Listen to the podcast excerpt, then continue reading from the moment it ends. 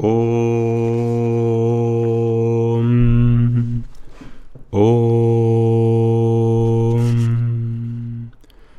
Om. Shri Guru Bhyo Harihi Om. Hoy os quiero hablar en este podcast del uso del diario, del que hemos hablado, y hoy quiero comentaros alguna cosa más. Hemos visto entonces que en la rutina de mañana el diario es una parte importante del ritual de mañana porque voy a ser un instrumento que voy a usar para varias actividades que me van a ayudar a ser una persona más equilibrada. Y la seriedad con la que me tome el diario pues va a tener un efecto ritualístico en la mente y así es como voy a ganar fuerza. Cuando las cosas se hacen como parte de un ritual, adquieren otra dimensión. Si me lo tomo a la ligera, no me va a causar el efecto que podría causarme. La actitud que tengo ante los objetos, como el diario, los objetos del ritual, debe ser, entre comillas, sagrada. ¿Por qué? Porque me ayuda a crear un poder y a valorar ese ritual y de esa manera voy a poder superar mejor mis obstáculos. ¿Cómo trataría, por ejemplo, ya que hemos puesto ese ejemplo anteriormente, un samurái a su espada, un objeto de su ritual. ¿Creéis que lo traería de una manera así descuidada, que no le haría mucho caso, o sería parte integrante de su ritual? ¿Cómo tú tratas el diario? ¿Es una simple libreta que pones en cualquier sitio y te da igual la mm, cómo lo cuidas o cómo, qué forma tiene? ¿O eliges una, un, eh, diario bello que tenga una bonita eh, encuadernación, que tenga algún símbolo que represente algo en lo que crees. Cuando escribes, escribes con prisas o eliges un momento mm, precioso para hacer el, ritual. Haces silencios, apagas el móvil. ¿Cómo, ¿Cómo desarrollas ese ritual del diario? Entonces hemos visto que lo que sabemos del diario, voy a colocar primero ahí las metas importantes, las metas grandes, ¿no? Y después las diarias pequeñas que me van llevando de manera secuencial a hacer un camino hasta esas grandes. No es que cuando consiga las metas grandes ya voy a ser feliz. La cuestión no es conseguir las metas, la cuestión es vivir una vida deliberada en la que no me abandono, en realidad las metas son una excusa para poder guiarme, para poder abrirme a, ver qué es lo que he de desarrollar en el día a día y no quedar como un náufrago. Entonces,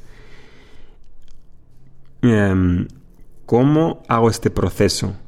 ¿Cómo añado alguna cosa más a ese ritual del diario? Yo recomendaría hacer esto. Por ejemplo, si me pongo enfrente del altar cuando voy a hacer el agradecimiento, Enciendo, por ejemplo, una vela. Me pongo delante del altar, que es algo simbólico, que implica algo más grande que yo mismo, que es una parte, soy parte de una historia mayor. Recuerdo las metas, visualizo las metas y dejo que mi corazón vaya a cada meta. Aparte de eso que ya hemos visto, ¿qué más puedo hacer con el diario? ¿Qué otras formas puedo usar el diario? Bien, pues tenemos ahí varias, dos cosas, ¿no? Que son en realidad una expresión.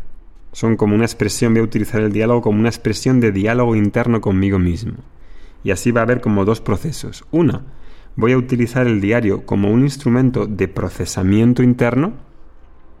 Y dos, como un proceso de gamificación, que voy a explicar más adelante.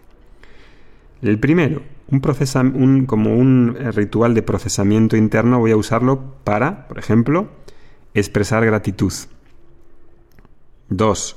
Como expresión emocional. Y 3. Como expresión de estados de ánimo. Como expresar gratitud, hemos visto que en el ritual de agradecimiento, que por cierto voy a explicar mañana más en detalle, en el próximo podcast, puedo tomar el diario, colocarme enfrente del altar y hacer una lista de cosas que quiero agradecer. Piensa que puedes agradecer. Haz una lista de las personas que te gustaría agradecer, lo que tienes, lo que has aprendido, y lo pones por escrito. Incluso puedes escribir cartas de agradecimiento a personas que te gustaría agradecer y se las envías físicamente. Primera cuestión en el procesamiento.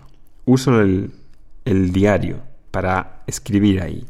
Dos, como expresión de las emociones puedo usar el diario para procesar las situaciones emocionales que suceden en el día a día y para ponerlas en palabras, para articular, para poder articular para mí mismo qué es lo que está sucediendo. Hay emociones que surgen y no las quiero ver, o las rechazo, o creo que no debería de tenerlas. Puedo articular en el diario qué emociones tengo, sean de envidia, de ira, de alegría, de felicidad, de enojo, sea lo que sea, utilizo ese diario para escribir, procesar y que no quede nada acumulado sin ser procesado. Cuanto más procese y me habitúe más a escribir en el diario las emociones y los miedos que pueden hacer, los que, puedan estar ahí, traigo luz a mi vida para que eso salga y florezca y no se quede sin luz, como en una habitación oscura, sin ver. Mientras que no traiga luz a todo eso que hay en mi vida, no se puede desarrollar eh, mayor conciencia de ello y tomar decisiones y operar con más inteligencia. Así que una tarea muy enriquecedora va a ser poder articular en mi diario íntimo qué es lo que está sucediendo en un nivel emocional. Y tercero, como expresión de estados de ánimo. Voy a tener diferentes momentos a lo largo del día en el que voy a atribuir esos momentos intangibles como percepciones o estados de ánimo durante la mañana, cuando estoy en el desayuno antes, cómo me siento. Miro a través de la ventana, veo el mundo externo y qué percepción se produce en mí, mi mundo interno, y expreso lo que veo. Esas dos eh, tareas de expresión de las emociones y de la atribución de estados de ánimo me, me van a ayudar a colocarme, a conectar más conmigo mismo, con mis emociones y con mis necesidades. Si no conecto con mis necesidades y no expreso las emociones adecuadamente, realmente no puedo avanzar mucho a nivel emocional. He de ser capaz de conectarlas de saber que están ahí, de que las estoy expresando adecuadamente y utilizo el diario para eso. Y el segundo proceso dentro de ese diálogo conmigo mismo es el proceso de gamificación. Y gamificación es una palabra que creo que viene de la palabra game, debe ser una especie de neologismo, y eh, este sentido de juego, de celebración, se usa mucho en el ámbito empresarial y de recursos humanos, de planificación, para que a lo largo del día, usando el diálogo, establezca una especie de comunicación conmigo mismo en el que celebre los hitos o las metas pequeñas que voy conquistando.